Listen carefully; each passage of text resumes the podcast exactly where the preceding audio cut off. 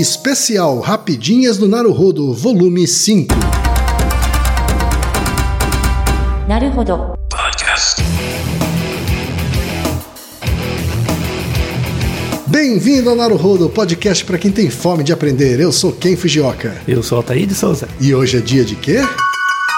Rapidinhas do Naruhodo. E antes da gente entrar na pauta em si, Altair, três recadinhos rápidos da paróquia, Vamos tá? lá. Todo mundo já sabe, tá? Número um, se você quer colaborar com a produção do Naruhodo Podcast e ajudar ele a se manter no ar, vai lá no apoia.se barra Naruhodo Podcast, faça a sua colaboração. Por favor. Tá bom? Número dois, não vai te custar nada, é só ir lá no iTunes Store e deixar cinco estrelinhas e o seu comentário. Isso. Nunca te pedimos nada. Hum. e a terceira e última também tem custo zero. Tá? É só apresentar o podcast Naruhodô para uma amiga ou para um amigo que não conhece o Naruhodô. Isso. E A às vezes proposta- até não conhece o podcast. Né? É, a proposta do Naruhodo é exatamente essa. Como são episódios mais curtinhos, é para introduzir as pessoas à podosfera. É isso aí então, gente. Vamos para a pauta? Bora. Altaí, mais um episódio especial de Rapidinhas. Ai, as perguntas não param. as perguntas abundam. Eu sempre ouvi dizer que o que abunda não atrapalha. Pois é. Não, perguntas muito legais, como sempre. É, vamos a elas, sem mais delongas. É, são, são várias e eu, eu preciso me preparar. Tá pronto aí? Vamos lá, vamos tá lá. pronto, Reginaldo? Então vamos lá. Primeira pergunta é do Simon Teixeira Costa, que faz faculdade de farmácia na UFG, Federal de Goiás. Federal de Goiás, não é isso? Isso. Então vamos supor que ele é de Goiás. e a pergunta dele é: é verdade que pessoas gordas sentem menos frio do que pessoas magras? Quem, o que você acha? Cara, eu sou gordo. e sou calorento. É. Mas eu conheço pessoas também gordas que são friorentas. né? Então, não sei te dizer. Hum. Mas você não consegue comparar períodos em que você estava com um peso maior um peso menor em relação à sua sensação térmica? É, eu acho que quando eu emagreço um pouco, bem pouco, É. mas quando eu emagreço um pouco, eu sinto frio mais fácil. Você sente mais frio? A resposta dessa pergunta ela depende de algumas coisas. A primeira é uma coisa é você sentir frio, outra coisa é você reter calor, tá? São duas coisas distintas, né? Isso. Já se sabe que a gordura né, na- no tecido subcutâneo é muito importante para reter calor. Né? Você condensa, contém calor quando você tem uma capa de gordura. E isso é visto em muitos organismos. Então, a baleia, principalmente, é um exemplo. O urso polar. Inclusive, eles passam períodos, os períodos mais quentes, comendo muito para poder ter essa capa de gordura que ajuda a isolar termicamente. Os atuns, cara. Os Atum, né? isso. O atum, quando tem torô, né? que Verdade, é a parte- gordura, a parte gorda da barriga Que é a parte dele, mais tá? cara, né? né? São de águas mais frias. Isso. Então. Quanto mais fria a água, mais gostoso é o torô do lado do atum. Pois é, mas você não pergunta pro senhor Atum, senhor Atum, você está sentindo frio? É, não, mas o senso comum diz que essa camada de gordura acaba protegendo e fazendo com que a pessoa mais gorda sinta menos frio, né? Exato. Então, vamos às evidências. Tem-se evidências de alguns trabalhos mostrando, por exemplo, em- são trabalhos de educação física, mostrando que nadadores, você tem dois grupos de nadadores. Nadadores com maior IMC, uma relação peso-altura maior, e nadadores com IMC menor. Os nadadores com IMC maior, ou seja, um pouquinho mais gordinhos, eles sofrem menos com efeitos de hipotermia durante o treino de natação. Eles retêm mais calor. Certo. Mas isso não quer dizer que eles sintam mais ou menos frio. Isso não tem relação com a evocação verbal do comportamento. Certo. Mas sim que eles têm maior tolerância à hipotermia. Tá? Se sabe também que pessoas, em alguns casos de derrame, né, em derrames mais graves, dependendo da área cerebral ou das consequências do derrame, a pessoa fica- pode ficar em coma. E para você não lesar tanta área cerebral, né, tanto tecido neural, tem uma prática que é um pouco mais extrema, que é você induzir hipotermia no indivíduo. né? Então você reduz a temperatura corporal dele para que a- as funções metabólicas fiquem um pouco mais lentas e a pessoa não tenha tantas consequências comportamentais do derrame. Né? E já se sabe por evidências clínicas que pessoas mais gordinhas levam mais tempo para entrar em hipotermia, pela própria questão da gordura. Então se sabe que a gordura de fato protege você da troca de calor, evita a troca de calor entre dentro e fora e protege você um pouco de ambientes frios. Outra coisa é você sentir frio. E aí que vem a questão. Pessoas gordinhas podem sentir mais frio sim, tá? Mas isso depende das idiosincrasias do indivíduo, quanto que ele percebe o frio. E o que quer dizer esse perceber frio? Nós temos ah, vários receptores, né, táteis, né, sensoriais, mas tem dois receptores principais da pele, que um fica na superfície da pele, onde não tem gordura e é o contato externo, né, com o ambiente Quando externo. a gente fala que a superfície da pele é a parte de fora. A parte de fora da pele. E você tem um outro receptor que fica na- no tecido subcutâneo, que é a parte mais interna. E entre esse- essas duas partes tem a gordura. Então, esse receptor da parte mais subcutânea, quando ele é ativado, né, então avisa né, para o cérebro que você está com frio, esse receptor subcutâneo ele tende a, a gerar vasoconstrição. Então ele tira, entre aspas, o sangue das regiões mais superficiais da pele e traz o sangue para a parte mais interna. E é por isso que, por exemplo, quando você vai num lugar com neve, você fica com as extremidades frias, porque você tem essa vasoconstrição, tá? E essa vasoconstrição é que dá a sensação de frio. Então, quando essa vasoconstrição acontece, é, o corpo percebe que está com frio, mas você não sente necessariamente frio. Como que você sente frio? Com esse receptor externo. O receptor externo que mostra que a diferença entre a sua temperatura interna e a temperatura ambiente é muito grande, ele te avisa, ó, tá tendo uma troca muito grande, você tá com frio, né? Então tem pessoas gordinhas que tem essa capa de gordura embaixo, né? Todo mundo tem, mas os gordinhos têm um pouco mais. Então gera uma distância entre o receptor interno, né, subcutâneo, e o receptor externo. Então, às vezes, internamente você não tem vasoconstrição, então a pessoa Tá quentinha tá quentinha, mas por fora o receptor tá ativado, mostrando que o clima tá frio. Então a pessoa gordinha sente frio. Certo. Então, podemos dizer que pessoas gordinhas podem ter mais ou menos frio do que pessoas magrinhas, mas com certeza elas mantêm o calor. Então, abrace um gordinho quando você encontrar, com certeza ele estará mais quentinho. Ok. Próxima pergunta é da Camila Araújo, de 25 anos, que é bióloga em São Paulo, tá aí? Ela diz o seguinte: no final de um episódio clássico do Pica-Pau, onde ele atazana uma família de pandas, o panda bebê consegue colocar sal em sua cauda, impedindo ele de voar e fugir. Colocar sal na cauda ou nas asas de uma ave pode impedi-la de voar? Excelente pergunta.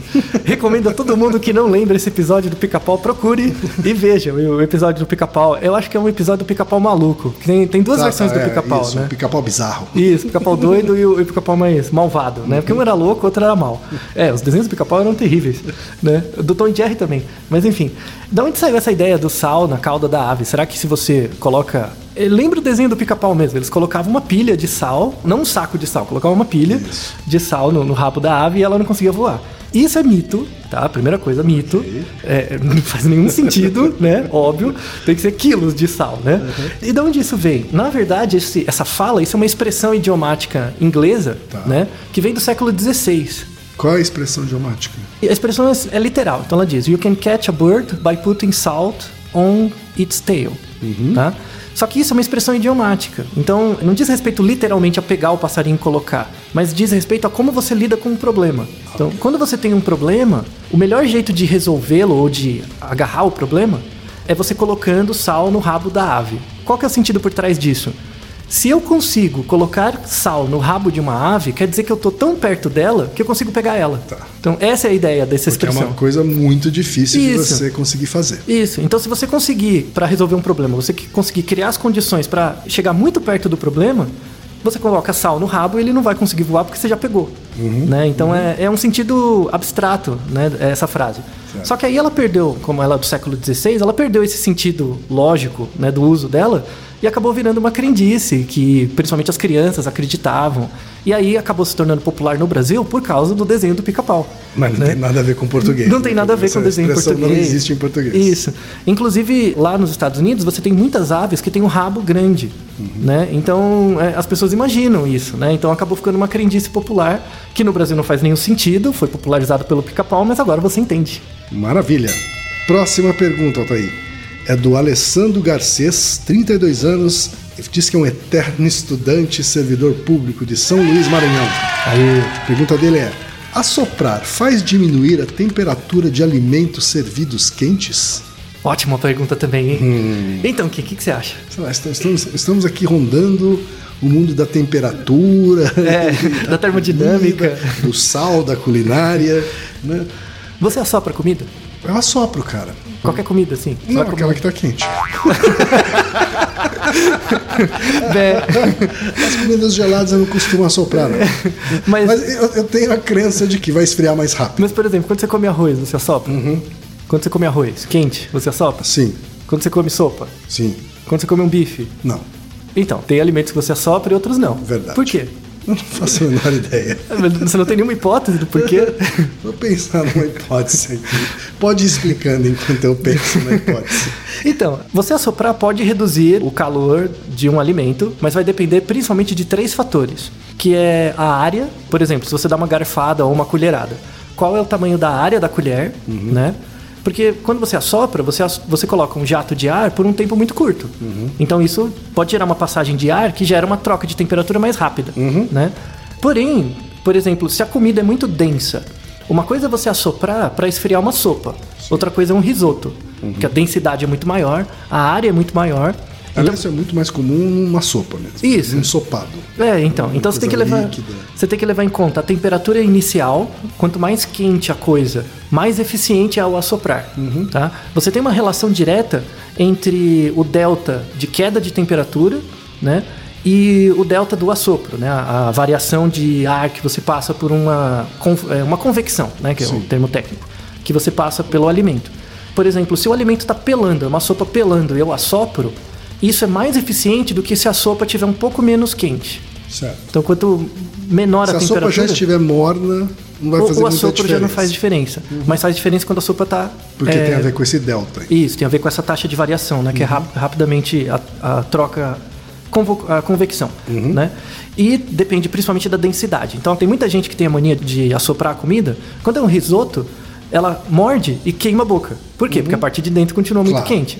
É o que acontece quando você coloca Você, comida... você até promoveu uma, uma aceleração na troca de calor, mas só na É, é superfície. Uhum. externa, é externa, isso. Quan- É igual quando você coloca comida no micro-ondas. Então a parte de quente de dentro fica muito quente, de fora fica frio.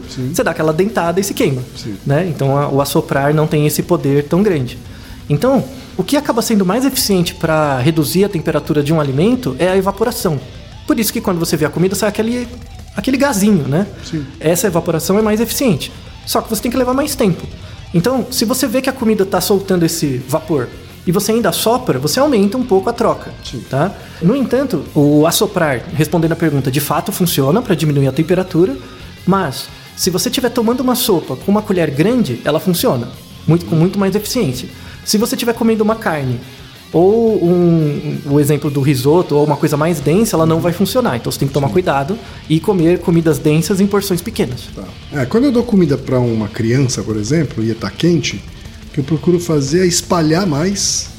Para que ela fique com né, mais superfície e menos densidade. E, aí troca. você sopra. né? A troca é mais rápida. Muito bem. Certo.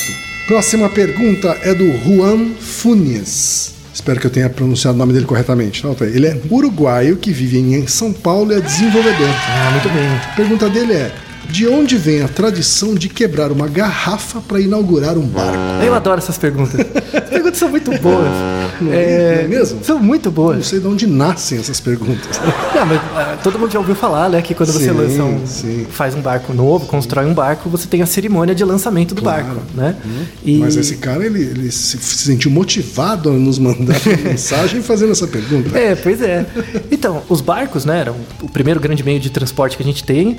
Essas cerimônias de lançamento de barcos, elas existem há 5 mil anos já, Uhum. né? Então, os babilônios já faziam nos barcos que eles construíram. É mesmo? É, então, é, é- tem um sentido de você fazer Não tinha uma- champanhe ainda Não, época, né? então, o uso do champanhe especificamente é muito mais recente, mas a- a- as cerimônias para você desejar boa sorte nas viagens, Uhum. para os tripulantes, enfim, já existem há 5 mil anos. E por quê? Né? Da onde vem essa tradição? A tradição é religiosa, né, para você garantir o sucesso da viagem e tal, né, porque em geral viagens de barco são mais longas e você não vê a pessoa por muito tempo. É de fato perigoso, você é suscetível a todo tipo de intempérie. Porém, o uso da garrafa, né, só começou no século XVII. Tá. tá? Por exemplo, começou um pouco na França, depois na Inglaterra e é majoritariamente dos Estados Unidos. Mesmo quando você faz barcos militares ou mesmo barcos comerciais, tem esse hábito de estourar uma garrafa no, no barco. E é esse sentido mesmo, né? De, principalmente bebida alcoólica. Né? O fato de você estourar uma bebida alcoólica no, no barco mostra a celebração né? pelo, pelo lançamento. E também é um indício de boa sorte, de sucesso. É meio similar, antropologicamente, à ideia de quando um corredor ganha uma corrida, ele estoura uma champanhe. Certo. Né? Essa celebração, né? E, e esse mesmo sentido de ganhar uma corrida, uma competição, é também a, a- do lançamento do barco. Vale lembrar agora, começo do século XIX, 20, começo do século 20, desculpa. Você teve nos Estados Unidos a lei seca, né? Então o Al Capone, toda aquela história. Então você não podia vender álcool, né, nos Estados Unidos. Como que você lançava os barcos, né? Então eles não podiam usar bebidas Garrafas alcoólicas. bebida alcoólica. Isso. Então eles ou usavam água ou suco, né? No começo. E assim que a, E a- aí não dava a mesma sorte, né? Altair? Exato, então não dava a mesma coisa. Não dava mesmo, o mesmo barato, né? Aí o que, que aconteceu? Assim que a lei seca caiu, logo depois eles começaram a, a usar, e foi aí que foi introduzido o champanhe.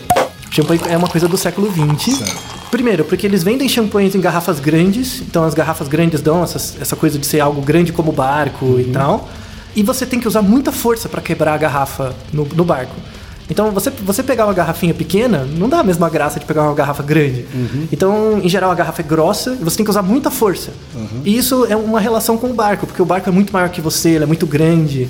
Então, você conseguir quebrar. é, é, em geral, eles pegam alguém que uma força na mão, né? Para conseguir de fato bater a garrafa e quebrar, né? Então, isso mostra que a força humana, numa pequena escala, gera um grande produto que é o, o barco. Né? E isso existe até hoje, no Brasil, em, em vários locais. Isso é, é principalmente sul-americano e anglo-saxão, o uso das garrafas. Em outros países, por exemplo, na, no Oriente, eles fazem uma missa. Então, no Japão, por exemplo, quando eles fazem um barco, tem uma missa budista específica para lançamentos de barco e tal. Na Índia também, eles, eles dedicam o que eles chamam de prana né, para o, o barco. Mas essa simbologia é muito presente e muito interessante, por isso que a pergunta é muito legal.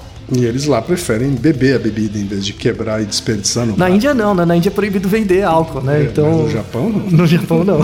Você não vai desperdiçar saque no, no barco, né? Próxima pergunta é da Letícia Bar, de 20 anos, estudante de design em Santa Catarina, nascida e criada em Florianópolis. E o que ela manda aqui é o seguinte, Altair. Minha avó tem 93 anos e está super bem. Mas de uns tempos pra cá comecei a perceber que ela dorme em frente à televisão com muito mais facilidade e frequência que antigamente. E cada vez que pega no sono, sonha algo e fala enquanto dorme. Pergunta dela é: quando envelhecemos, dormimos profundamente com mais facilidade? É, isso é chamado veieira. Sabe? A, a, a veieira, quando ela acontece, ela é uma conjunção de coisas. né? Acontece. Então, o, o sono, o padrão de sono muda conforme você vai ficando mais velho. Então, a quantidade de REM é muito grande, o percentual de REM durante a infância e mesmo a adolescência. Na fase adulta diminui um pouco e na, na velhice vai diminuindo cada vez mais. Então o que, que acontece? Em geral, a pessoa perde, tem uma- um negócio do sono muito interessante que é chamado cronotipo. É o que a gente chama de pessoas matutinas ou vespertinas. Então a pessoa que gosta de dormir tarde e acordar tarde, a pessoa que gosta de acordar cedo e dorme cedo, enfim. Isso, aquelas pessoas que tem gente que se considera do dia e tem gente que considera da noite. isso, então. E isso, isso é genético, tem uma regulação genética. Você consegue treinar, claro, mudar o seu cronotipo um pouco, mas em pessoas idosas, principalmente com mais de 90 anos, a pessoa perde o senso de cronotipo um pouco. Então ela passa a ter sonos REM, é, dormir picado. Ela vai dormindo ao longo do dia e ela começa a ter insônia à noite. Então ela acha que tem insônia, mas na verdade não, ela está tirando cochilos o dia todo. Né? Então o, o padrão de sono muda conforme a idade. Ele vai ficando cada vez menos concentrado num período do dia na velhice e ele vai ficando cada vez mais curto. Então, por exemplo, estudos aqui em São Paulo mesmo, que a gente tem dados daqui, mostram que pessoas com mais de 80 anos dormem em média de 4,5 a 5,5 horas por noite, que é muito menos do que o recomendado. curto, então. É, é quase a metade, né? Mas elas dormem com qualidade e não se sentem cansadas no dia seguinte, mas elas têm esses cochilos eventuais também. Então elas não percebem a sonolência que elas têm. Né? Perfeito. Legal, né? Próxima pergunta é da Lisandra Lopes. Tem 40 anos e mora em Mossoró, Rio Grande do Norte, onde é juíza do trabalho. Calor lascado. Ah, ouvinte ativa, Lisandra. É verdade, hein? verdade. Ouvinte ativa, inclusive no nosso grupo secreto. É, secretíssimo. Rodo, no Facebook. tá? Grupo dos apoiadores. Pergunta dela, na verdade, Altair, foi feita pela filha e ela tá mandando aqui. Filha de 4 anos. Né? Pergunta o seguinte: por que a bolha de sabão estoura quando bate no chão seco, mas não estoura quando o chão está molhado? A mesma coisa acontece com a mão, conseguindo segurar a bolha se a mão estiver molhada. Não é interessante? Olha só. Não é legal? É verdade? É uma ótima É pergunta. verdade. Uhum. É uma ótima, uma ótima observação infantil, né? Você observar isso. O que acontece? O que é uma bolha de sabão, né? Então você assopra ar por uma película, né? Uhum. É, tudo bem que é água, mas água com sabão, mas é uma película com uma densidade maior que a da água, por isso que ela mantém a estabilidade. E quando você assopra, você projeta, né, o, O nome técnico é coloide. Quando você pega água e mistura com alguma coisa, é uma, uma mistureba, um suco, por exemplo, é um tipo de coloide, você tem esse nome. Então, água com sabão é um tipo de coloide. Um nome bem genérico, tá? Os químicos me perdoem, mas é um nome genérico. Então, quando você assopra num aro, aquela a bolinha de sabão, você coloca ar, esse ar forma uma bolha e essa bolha escapa da auréola da onde ela saiu e aí passa a flutuar porque a densidade dela é menor que a um pouco menor do que a- o ar, né? E aí o que que acontece? Você tem uma certa tensão superficial desse coloide em torno desse ar que está dentro, né? Quando você encosta numa superfície seca, a tendência à superfície seca é puxar água, né? É, é a água começar a diluir e aí perde a estabilidade da estrutura da substância e ela, ela estoura. Quando você coloca num ambiente saturado que já tem água, o que que acontece? Ele adere. Né? Então, em vez de romper, porque a- as moléculas de água ou do coloide reagem com a substância que está ali seca, né? com a pedra ou o que quer que seja, ou a sua mão, como a substância já está com bastante água, né? porque está com a mão molhada e tal, ao invés de, de se desintegrar, ela adere. E aí a bolha se mantém estável por um tempo. Como Né? se ela estivesse fundindo, assim, né? Com aquela Isso. superfície, assim. Isso, ela se conecta. Lembra muito, por exemplo, é, uma analogia a quando você tem uma, infe- uma infecção por vírus. Né? Então o vírus adere na parede da célula e tal. É, é um, um princípio um pouco parecido. Então, é, por similaridade, quando o vírus. O vírus, por exemplo, ele não bate e rompe. Ou ele não bate e espirra. Né? Ele bate na parede da célula e, gruda, porque tem uma certa reatividade entre as propriedades químicas da parede do vírus e a parede celular da célula. Lembra muito uma bolha que gruda na sua mão molhada, né? E aí depois tem as reações próprias do vírus. Mas o mesmo princípio que você vê na infecção, né? É o princípio que você vê da bolha grudando na sua mão molhada. Perfeito. Muito legal. E vamos para última pergunta aqui da rapidinha, das rapidinhas aê. de hoje, Altair. Aí. Pergunta do Otávio Loledio, de 29 anos, de Goiânia, Goiás. E a pergunta dele é: qual o significado e a origem da expressão ok? Aliás, Ah. ele tem uma observação aqui. Ó. Eu jurava que o Altair de Souza era Ataíde Souza. Tem várias versões do meu nome, viu? Saiba. Mas qual é o significado e a origem da expressão ok, Altair? Tá, então a, a origem do meu nome não é uma pergunta, né? Não, não, precisa falar, então tá bom. foi só uma observação. Ah, então tá bom. Muita gente deve conhecer essa história do ok. É a palavra, já se tem conhecido, que esse é o vernáculo, né, o termo mais utilizado no mundo. Em qualquer língua, o ok. Universal. assim, Universal. Tem uma universalidade É, gigantesca. se você pega todas as palavras que são pronunciadas no mundo, a, com maior frequência é ok. Uhum. Né? O ok ele vem do inglês, a origem inicial. Tem duas origens tá? principais. A origem inicial foi no começo, no- na metade do século XIX, então não é tão antiga assim, né? Tem uns cento e poucos anos. E tem duas origens, você não sabe qual foi a primeira. Ok. Tá? Ah, Ok. a- é, então.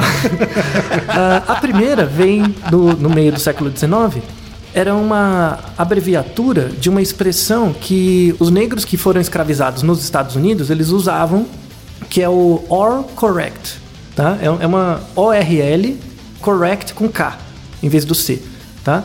Esse termo all correct era foi usado inicialmente por essa comunidade negra e tal como uma forma de tentar criar uma certa uma certa coalizão de grupo, como se fosse entre aspas um termo próprio, né? Que você tem até hoje. Você tem vários termos em inglês, inglês próprios da cultura negra, que depois é cooptado por outros grupos, mas surgiram lá. Então esse foi um termo inicial, né? Depois esse termo all correct ele foi acabou sendo popularizado porque você tem um dos presidentes dos Estados Unidos era chamado Van Buren, tá? Um dos primeiros lá atrás. E ele foi eleito, ele foi presidente uma vez, ele queria fazer a reeleição.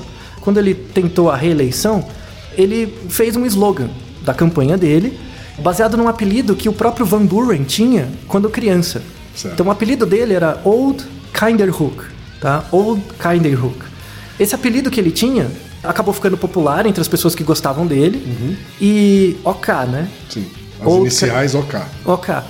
E aí eles associaram esse Old Kinderhook com All Correct, do termo da comunidade negra, que era uma, um- um- uma população ali que gostava do trabalho dele, que ele queria tentar convencer. Então era uma estratégia meio de marketing, né? E aí isso foi se tornando cada vez mais popular, de você falar ok em vez de tudo certo, all correct, né? Tudo Certo. certo. E aí foi ficando cada vez mais comum, se tornou popular e se tornou universal. Esse é o surgimento inicial do ok. E vale lembrar que é uma das campanhas de publicidade mais bem sucedidas que da história, né? Esse realmente esse termo ficou. Apesar disso, o presidente Van Buren não foi reeleito. Ele perdeu a eleição. A prova de que a melhor campanha não necessariamente É elege verdade. o candidato. É a mais bem sucedida. Naruhodo, ilustríssimo ouvinte! Naruhodo. Você sabia que pode ajudar a manter o Naruhodo no ar? Ao contribuir, você pode ter acesso ao grupo fechado no Facebook e receber conteúdos exclusivos. Acesse apoia.se barra Podcast. E você já sabe, aqui no Naruhodô, quem faz a pauta é você. Você tem alguma pergunta pra gente ou quer comentar algum episódio? Escreva pra nós. podcast@naruhodô.com.br. Repetindo, podcast@naruhodô.com.br. e lembre-se, mande nome completo, idade, profissão e a cidade de onde você está falando. É isso aí. な